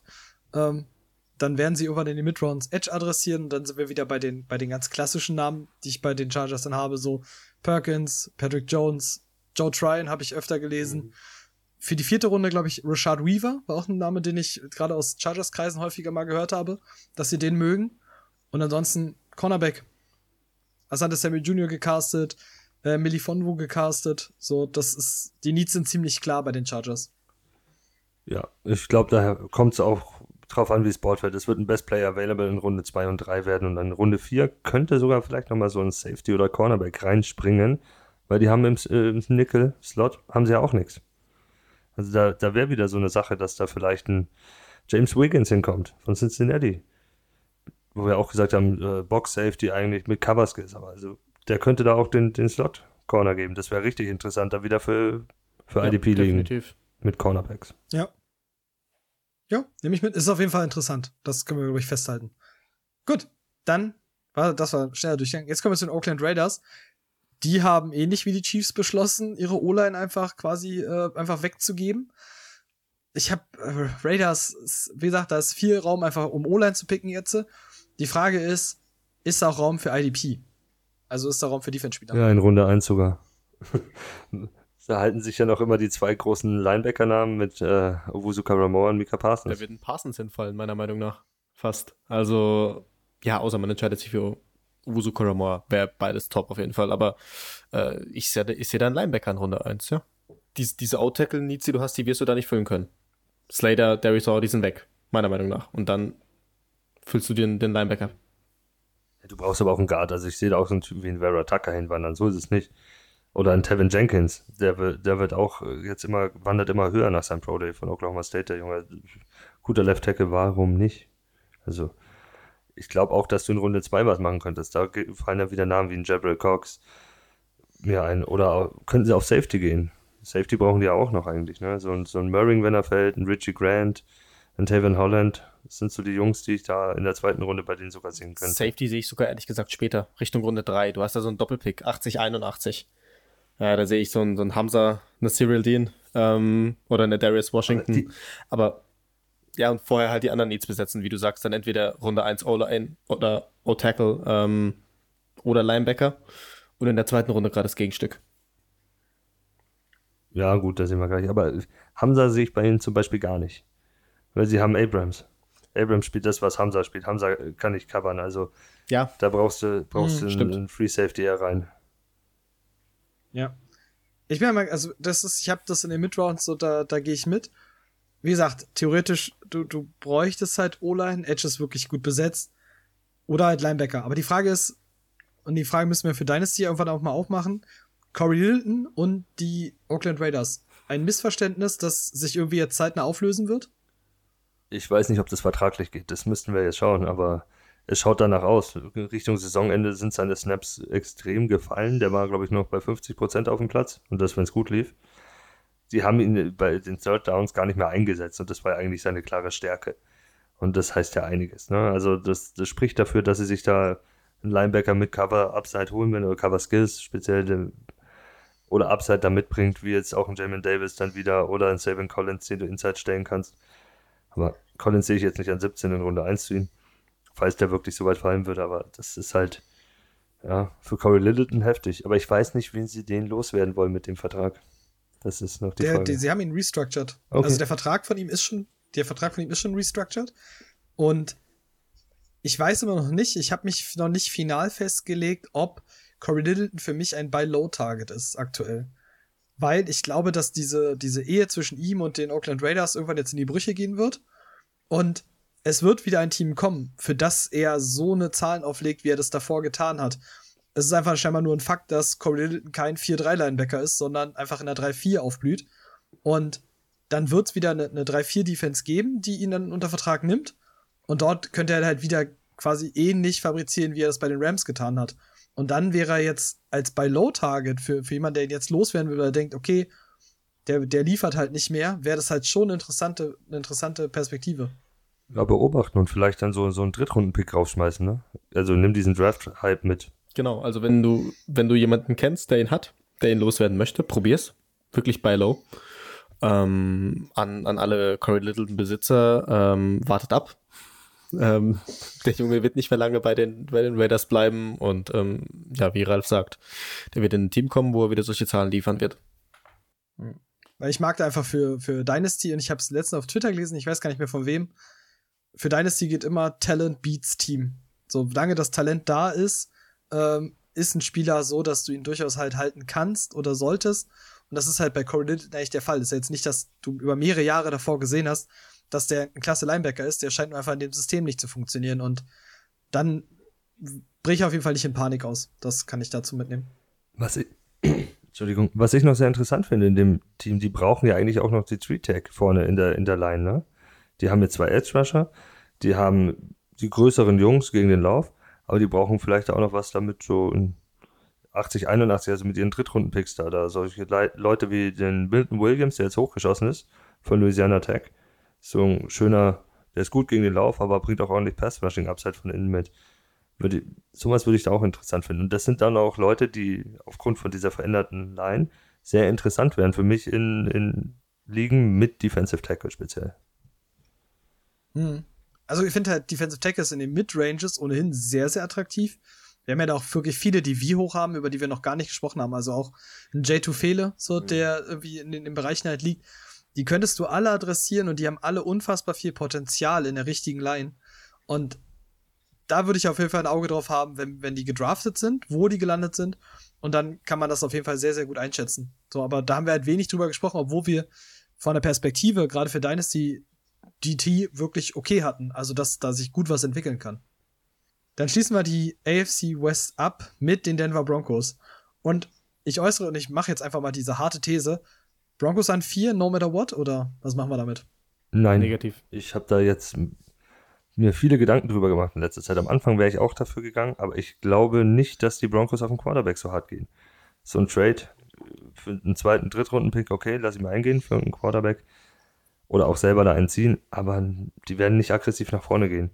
Sie haben eine solide O-Line, sie haben tolle Waffen und warum sollten sie nicht Drew Lock noch die Chance geben? Weil mit so einem frühen Pick gibst du einfach den Stempel drauf, Drew Locks Geschichte ist vorbei. Hol dir Competition rein, ja, mehr aber auch nicht. Und überbezahl nicht und nimm dann lieber so einen Uruzu Karamoa oder Mika Parsons an neuen. Schließe ich mich Tobi an. Nur sehe ich halt äh, nicht die Chance für Drew Lock, sondern sehe ich halt den, den Trade, den du machst. Ich habe es vorhin schon mal gesagt, die anscheinend sind die Broncos an Sam Darnold interessiert, könnte ich mir gut vorstellen, würde auch reinpassen. Er hat Waffen, du könntest ihn direkt testen, könntest sagen, hör zu, du hast jetzt ein Jahr, hier hast du Waffen, ähm, wir gucken, was dabei rauskommt. Ähm, nächstes Jahr müsstest du Darnold verlängern. Von dem her ähm, könnte ich mir das gut vorstellen, bevor du jetzt wieder den nächsten Quarterback reinholst, mit beispielsweise einem Mac Jones, ähm, wo es auch wieder nicht funktionieren sollte. Und dann musst du wieder ein ganzes Konstrukt umwerfen. Deswegen sehe ich da eher diese Trade-Geschichte und wie Tobi dann sagt, bleib an neun, ähm, nimm dir einen Top-Linebacker mit, das ist dein, dein nächstgrößter Need nach Quarterback. Ähm, runtertraden würden sie dann, denke ich, auch nicht, außer es kommt ein sehr, sehr gutes Angebot von einem anderen Team, siehe Patriots oder so. Aber ähm, sonst Linebacker. Ja. Also gehe ich mit, ich sag, natürlich ist dieses, die Broncos wären für mich ein Kandidat, müssten halt dann aber wirklich auch quasi von der, von der vier extrem überzeugt sein. Und ich bin jetzt gerade so, wenn wir diese Folge jetzt so haben, von diesem, Kon von diesem Konstrukt zu sagen, du gibst deine zweite Runde und die ist ja auch verhältnismäßig früh und du gibst deine zweite Runde für Sam Darnold, das ist fein. Da gewinnen beide Parteien mit und du selber musst nicht mit deinem neunten Pick irgendwie all in für, für deinen nächsten Quarterback gehen, von dem du noch nichts weißt. Und kannst quasi gleichzeitig mit, während du Sam Darnold kriegst, die Baustellen besetzen, die du halt noch willst. Und ja, dann Micah Parsons ist ein Name, der da auf jeden Fall fallen muss. Ähm, also gerade diese Linebacker-Position, sie besetzen. Ich habe sie halt dann für die späteren Runden, habe ich sie dann, je nachdem, was sie dann haben, so noch auf Safety. Ähm, Richie Grant, das ist dann, wenn sie die zweite Runde weggeben, oder Trevor Merring, wenn er in die zweite Runde fällt und sie das halten, ist eine, ist eine ganz gute Option. Und sie sind halt auch, wie viele andere Teams, von äh, Trey Williams begeistert, weil sie halt auch irgendwie diese, die, Trey Williams einfach diese Vielseitigkeit wiederbringt, was NFL-Teams aktuell so mögen. Ja, Cornerback habe ich für mich auch da stehen. Sie haben in der Free Agency was auf Cornerback gemacht, aber es sind alles nur kurzfristige Verträge. Daher Late Rounds und Cornerback mitnehmen, von dem, in dem sie das Potenzial sehen, der hinter guten Cornerbacks lernen kann, das System kennenlernen kann, für die Tiefe am Anfang da ist. Perfekt. Ja, finde ich gut. Ich glaube, damit könnten sogar, ich glaube, da wären auch Broncos-Fans richtig fein mit, wenn sie Darnold für diese zweite Runde bekommen, in der ersten Runde nochmal einen richtigen Impact-Player bekommen für dieses, die Offense ist gut aufgestellt, die Defense könnte tatsächlich noch die Pieces bekommen und dann wären die Broncos wirklich ein interessantes Team und ich gebe ehrlich zu, Darnold mit den Waffen, also mit Judy äh, Sutton, wenn er wieder fit ist, ich würde es gerne sehen, bin ich ehrlich. Fan, mhm. ähm, wie, wie, heißt der Slot-Guy nochmal, der letztes Jahr auch gedraftet wurde von Penn State? Also dann Tim Patrick hinten dran und so weiter. Also da ist so viel unterwegs. Hemmler meinst du? Ach hier, KJ Hemmler. Ja, ja KJ Hemmler. Das wäre auch so, das wäre auch so der ultimative Test für Sam Darnold nochmal. Jetzt hat er dann die Waffen, die er bei den Jets nicht hatte. Ähm, wenn es klappt, ey, dann haben die Broncos meiner Meinung nach einen super Deal gemacht. Definitiv, ja. Dann kommen wir in die AFC South zum Schluss. Und wir starten mit einem Team, wo das quasi seine dringendste Baustelle schon mal besetzt hat mit Quarterback. Die Indianapolis Colts haben Carson Wentz. Er ist wieder vereint mit Frank Reich.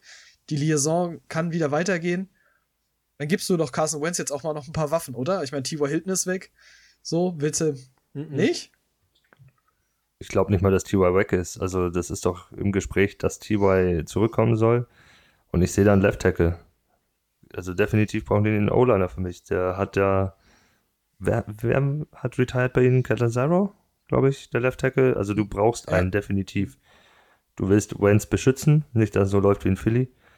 Die Waffen sind besser als in. Philly und daher, ja, sehe ich in Runde 1. Du, du, hast auch noch mehr Wide Receiver Tiefe. Mhm.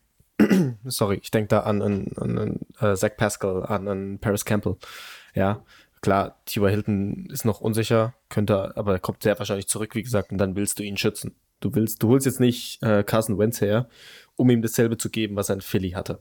Ja, um ihn wieder vorne äh, hinter einer O-Line zu stellen, die untergehen wird. Ähm, sondern gut, untergehen ist übertrieben. Ja, äh, du, du willst ihn jetzt hinter eine gescheite O-Line stellen. Du willst ihn, ihm zeigen, guck mal, wir haben dich aus einem besonderen Grund geholt. Wir wollen, dass du uns Richtung Playoffs führst. Wir schützen dich dafür, wir geben dir Waffen. Viel Spaß. Ich kann mir tatsächlich sogar beides vorstellen. Also ich kann mir sogar vorstellen, dass die O-Line into Wide Receiver nehmen. Je nachdem, wie sich das entwickelt, weil deine IDP-Needs sind jetzt auch nicht so, dass du jetzt irgendwie die krassesten Lücken hast. Also du müsstest Edge halt besetzen, wenn du Justin Houston nicht zurückbekommst. Aber das ist halt auch wieder so eine Mid-Round-Geschichte, maybe.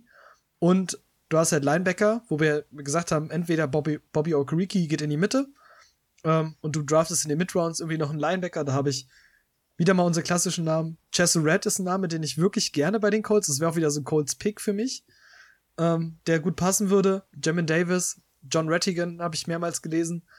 Und dann kannst du früh halt sagen, okay, O-Line Wide Receiver, je nachdem, ob du Wide Receiver willst. Und dann pickst du in den Mid-Rounds einfach deine, deine IDP oder deine Defense-Needs, weil du hast ja eine sehr, sehr intakte Defense. Das muss man ja nach wie vor halt sagen. Die Colts haben letztes Jahr eine der besten Pass-Defenses gestellt.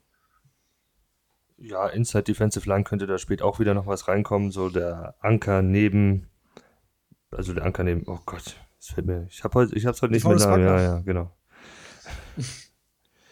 Also den könntest du auch ja. noch reinholen, aber dafür gibt es halt Junge, gibt es so viele Jungs in vierte, fünfte Runde. Also so Tadarius Slayton, in, in, in Chris Tonga oder wie Chris, ja, Tonga heißt er, glaube ich. Oder? Kommt halt passend. Du hast halt auch keinen mhm. Drittrunden-Pick. Du bist dann vierte, fünfte Runde wieder dran. Da wäre vielleicht so ein Pick echt passend. Es passt halt sehr, sehr gut. Ne? Das muss man in dem Fall, also für die Colts könnte es sich richtig gut ausgehen, weil ihre Needs so ein bisschen konträr zu denen sind, was, was die anderen Teams unbedingt alle wollen.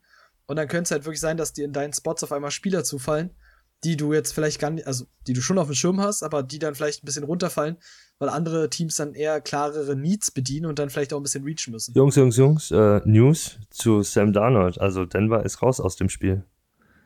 Wo wir gerade drüber geredet Wieso? haben. Ja, äh, WhatsApp explodiert gerade. Äh, sechs Runden Pick dieses Jahr und zweite und vierte Runde 22 und er geht zu den Panthers. Oh, okay wir reden jetzt, also wir reden jetzt über, also grundsätzlich, wir reden jetzt über die, die zweite Runde der nächstes Jahr dann, nicht dieses Jahr. Ein bisschen schade für die Jets, aber gut, nächste Runde kannst du damit auch leben. Und ja, schade, es ist halt tatsächlich das gleiche Szenario, was wir jetzt für die Broncos hatten, jetzt nur für die Panthers, ne? Ja, ja. Hatten wir ja letzte Woche drüber ge gesprochen, dass sie mit Teddy Bridgewater nicht so gut umgegangen sind wohl. Also, dass der auch keine Lust mehr hat. Also, Darnold wird definitiv wohl starten. Ja, bin gespannt.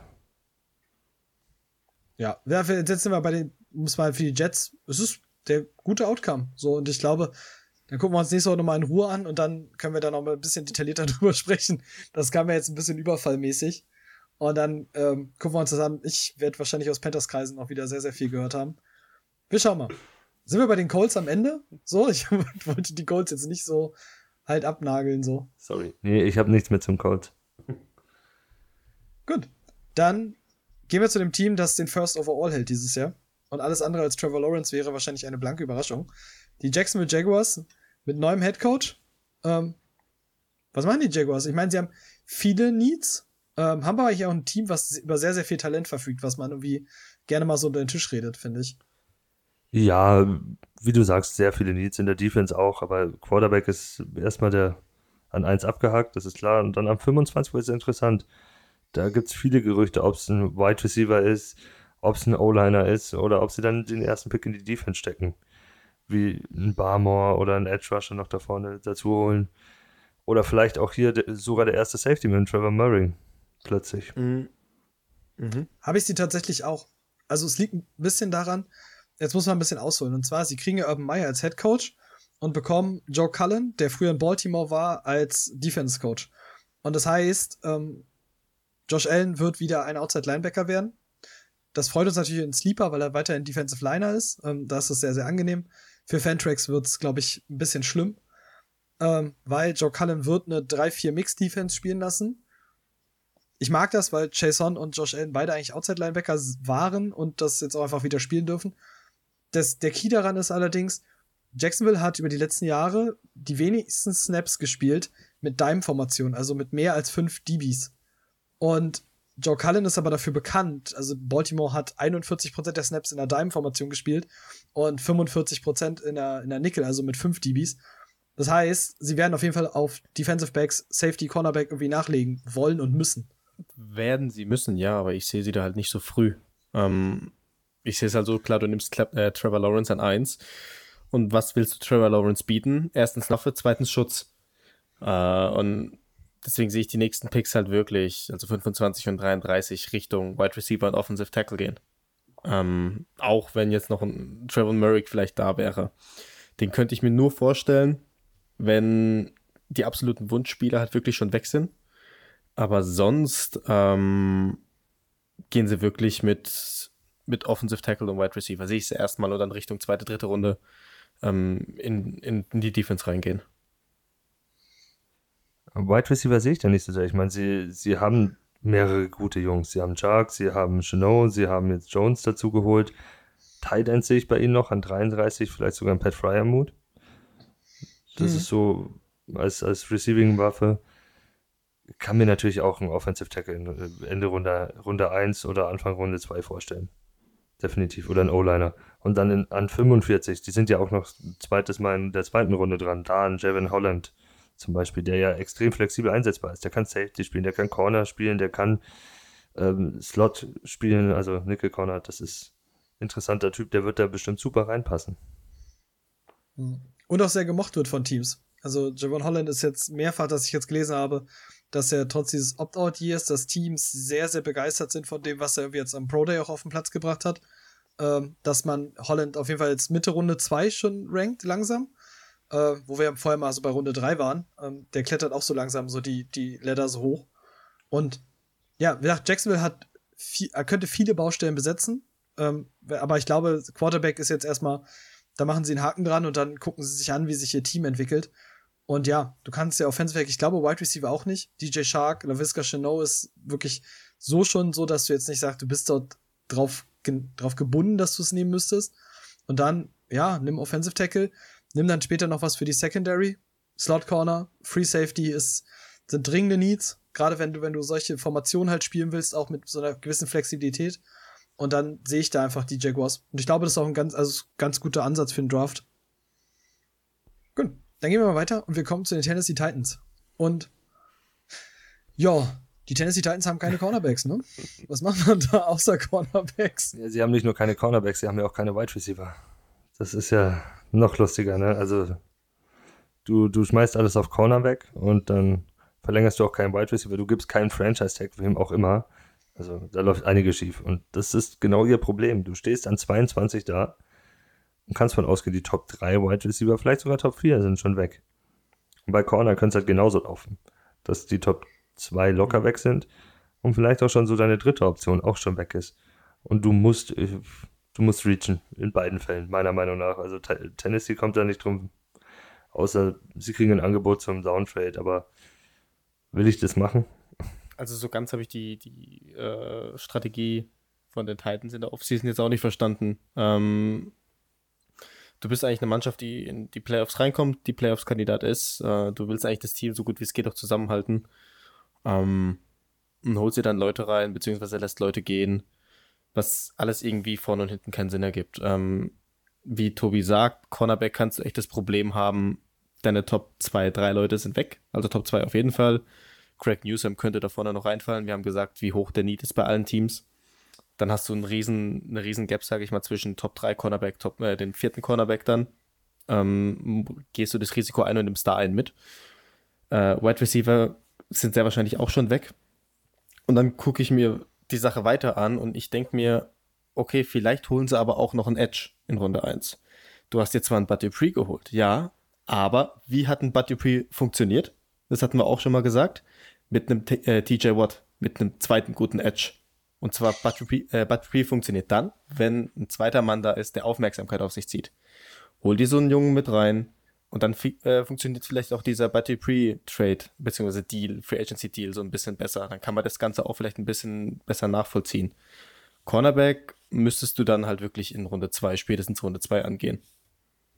Ja, ich glaube jetzt Edge irgendwie, ich hoffe einfach, dass sie jetzt, also wenn sie einen Edge-Defender picken, dann wäre ich komplett enttäuscht. Bin ich da, also Harold Landry ist jetzt vielleicht nicht unbedingt, hat jetzt nicht unbedingt überzeugt, aber deine, deine Lücken auf Wide Receiver und Cornerback sind halt so offen, dass du eigentlich, also kannst du deiner Fanbase erklären, warum du einen Edge-Defender teuer bezahlst und dann noch einen Edge-Defender im Draft nimmst, obwohl du Corey Davis gehen lässt, Dory Jackson rausgehauen hast? Das ist halt, also ich weiß halt nicht, die, die Titans sind auch für mich so ein schwieriges Team. Die Bills so sind nicht ganz so krass, aber die Titans halt auch eigentlich wollten sie doch gewinnen. So, sie sind ein Playoff-Kandidat und irgendwie sehe ich dieses Team nicht, dass man versucht, irgendwie ein All-Around-Team aufzustellen, sondern du machst dir jetzt zwei, also Thailand ist genauso eine Baustelle bei dir. Du hast einen Receiver, von dem du sicher sagen kannst, okay, mit dem willst du in die Saison gehen. Und du hast keinen Top-Cornerback. So, das heißt, du, du leckst an allen Enden und Ecken und kommst nächstes Jahr noch in diese, diese Bredouille mit Jaron Brown und Rashawn Evans, äh, dass du sogar auf Linebacker irgendwann Need bekommst, so dass du das eigentlich auch frühzeitiger adressieren müsstest. Und ich sehe irgendwie, also ich bin gespannt, was die Titans für einen Fahrplan für den Draft entwickeln. Ja, obendrauf kommt ja noch, sie haben mit Kenny Vaccaro ihren Strong Safety auch noch entlassen. Da ist auch keiner da. Ja. Also das Backfield haben sie ja komplett umgestellt. Ähm, O-Line, ihr letztjähriger oder vorletzter, vorletzter Erstrundenpick, hat sich ja auch als komplette Niete herausgestellt. Also du stehst da, du brauchst eigentlich auch noch was in der O-Line, was du ja schon adressieren wolltest. Und da hast du hast ja letztes Jahr Conklin verloren an ähm, die Browns, die genau, Browns. und hast dann seinen vermeintlichen Nachfolger gedraftet, der komplett durch war, der dann zum äh, Training zu den Dolphins gehen sollte und dann nicht mal erschienen ist ja, und sowas alles und ähm, genau. eigentlich nur Party hart gefahren hat die ganze Zeit und nie trainiert hat und ja, auch jetzt mit der NFL offiziell abgeschlossen hat. Das ist halt heftig. Ja, ja. Und wie gesagt, ich, ich mag mich, also gibt tatsächlich wenig Teams, bei denen ich mich immer ungern festlegen mag. Die Titans sind ein Team, weil du so viele Baustellen hast, obwohl du eigentlich ein starkes Team zusammen hast, hast du so viele Baustellen, dass ich dir nicht mal klar sagen kann, was sie von diesen Baustellen am höchsten priorisieren. Und die Titans sind wirklich ein Team, bei dem ich mich gerne darauf festlege, was nach dem Draft ist, wie dann die ID, der IDP-Value ist. Aber aktuell Cornerback setze ich für mich raus. Und ja, wahrscheinlich werden eher Offensiv-Podcasts äh, darüber reden, welchen coolen Wide Receiver sie vielleicht genommen haben oder welchen Offensive Tackle. Aber Defense, also IDP-Value, sind die Titans für mich kein Team, wo ich jetzt super hinterher bin, was sie denn nehmen werden. Dito. Gut. Da schießen wir es ab und wir kommen ich habe die ich habe zu Unrecht die Lions letzte Woche als Sorgenkind der Liga bezeichnet. Ich nehme das gerne zurück. Wir kommen zum absoluten Desaster dieser Liga. Wir kommen zu den Houston Texans. Wir reden über ein Team, das in Trümmern liegt, keine erste Runde hat, keine zweite Runde hat. Könnte es schlimmer sein für ein Team und ein Quarterback hat, der gerade irgendwie 21 Anzeigen hat. Äh, aktuell Texans ist Not und also Elend, also, nicht mehr. Erstens finde ich es schön, dass die Jets nicht mehr der Sorgenkind der Liga sind. Ähm, Den Namen haben wir schon mal los. Ähm, ich, ich weiß nicht, was die Texans machen. Äh, du brauchst alles bis der ersten Runde 3 an, äh, dran. Die Quarterback-Geschichte mit der Sean Watson findet irgendwie keine Ruhe. Ähm, ich weiß nicht. Äh, also die Texans, ich, ich, kann mir auch nicht erklären, wie sie irgendwie den Draft oder vorstellen, wie sie den Draft irgendwie angehen möchten, welchen Plan sie verfolgen werden, weil du kannst ja nichts machen du musst die ersten zwei Runden abwarten, hoffen, dass vielleicht noch irgendwas durchrutscht, was, was dir gefällt. Ja, und dann musst du mit deinen Late-Round-Picks, mit deinen sechs, äh, drei Sechs-Runden-Picks, die du hast am Ende, äh, versuchen, Leute reinzuholen, die vielleicht ein bisschen Talent haben. Aber das ist der reinste Trümmerhaufen, dieses Team. Das Verrückteste ist, sie sind das erste Mal 67, 67 dran und ich habe trotzdem daneben stehen Trade Down. Einfach weil sie, ja, geh, geh ein bisschen tiefer, geh in die Compensatory Picks von Runde 3 und nimm noch irgendwie einen Fünftrunden-Pick mit, wenn es gut läuft, weil du brauchst einfach viel mehr Picks. Du, die, die haben insgesamt, ja. was haben sie, sechs Picks, sieben Picks nur über den ganzen Draft acht. verteilt und du hast nichts Hohes, dann, ja, acht, nimm Masse statt Klasse, egal. Weil es ist vollkommen egal, schau, dass du irgendeinen Stil abkriegst vielleicht. Und die Frage ist, was brauchen sie denn genau? Sie, eigentlich brauchen sie wirklich alles. Wir reden auch immer davon, dass sie O-Line brauchen. Sie brauchen einen Wide Receiver. Sie brauchen Cornerbacks. Sie brauchen Pass Rush, weil Watt ist weg. Sie brauchen noch immer Safeties, was sie seit Jahren brauchen. Das ist, es hat sich nichts verbessert, es ist alles nur schlechter geworden. Und Ralf, wir haben ja da vor der Aufnahme drüber geredet. Also, das Watson-Ding könnte den ja komplett den ganzen Laden kaputt machen in Houston.